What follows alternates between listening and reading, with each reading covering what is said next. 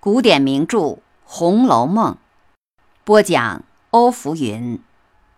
欢迎收听第十九回“二尤之死”下集。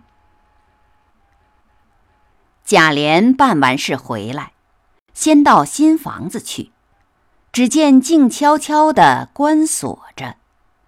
问起缘故，只有跺脚长叹。见了贾赦，将所完之事回明。贾赦十分欢喜，夸他中用，又将房中一个十七岁的丫头，名唤秋桐的，赏他为妾。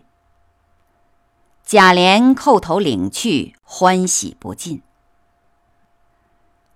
见了凤姐，未免脸上有些愧色，谁知凤姐反不似往日模样。和尤二姐一同出营，续了寒温。贾琏将秋桐之事说了，脸上又有了些得意之色。凤姐听了，忙命两个媳妇儿坐车到那边接了来。这真是心中一次未除，又平添了一次。但她随即有了主意。无人处，只和尤二姐说：“妹妹的名声很不好，连老太太、太太都知道了。说妹妹在家做女孩的时候就不干净，又和姐夫来往太密。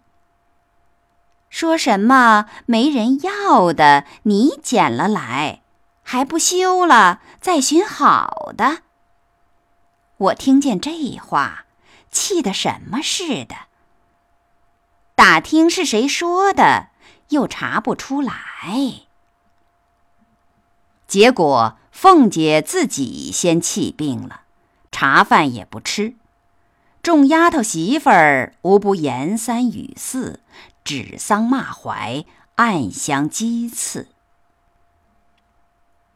再说秋桐。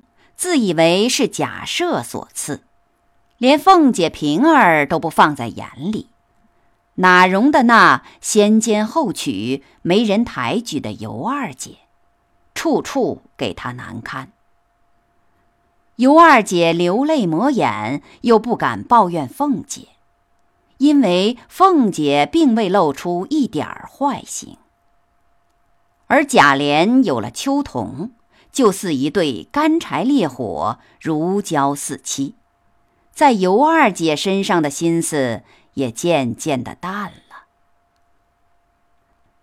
凤姐虽恨秋桐，又喜可以借刀杀人，坐山观虎斗。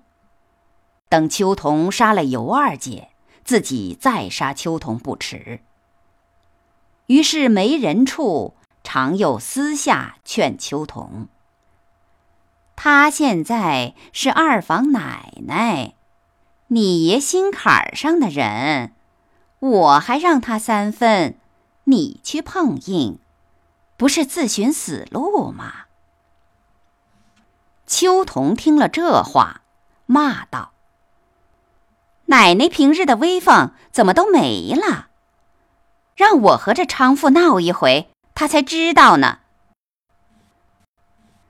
那尤二姐原是花为肚肠、血作肌肤的人，不过受了一个月的暗气，便恹恹的得了一种病，四肢懒动，茶饭不进，渐渐黄瘦下去。贾琏来看时，他便哭着和贾琏说：“我这病不能好了。”我来了半年，腹中已有身孕，但不能预知男女。如果老天可怜，生下来还可；否则，我的命都不能保，何况孩子？贾琏命人抓了药来调服下去，只半夜光景。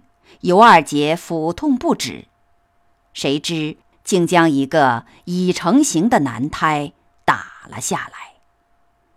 由于血流不止，尤二姐昏迷过去。秋桐见贾琏替尤二姐请医调治，心中早进了一缸醋，哭骂道：“我倒要问问他呢，到底是哪儿来的孩子？纵有孩子，也不知道张姓王姓的，谁不会养？一年半载养一个，倒还是一点掺杂没有的呢。”尤二姐听了，不免更添烦恼。她寻思：病已成事，日无所养，烦有所伤，肯定好不了了。而且胎已打下，没什么可以悬心的了，何必受这些灵气？不如一死，倒还干净。于是挣扎起来，打开箱子，找出一块金子，也不知道有多重。哭了一回，狠命咬牙吞入口中，几次直搏才咽了下去。尤二姐赶快穿戴整齐，上炕躺下。当下人不知，鬼不觉。到次日早晨，丫头媳妇儿见他不叫人，乐得清闲。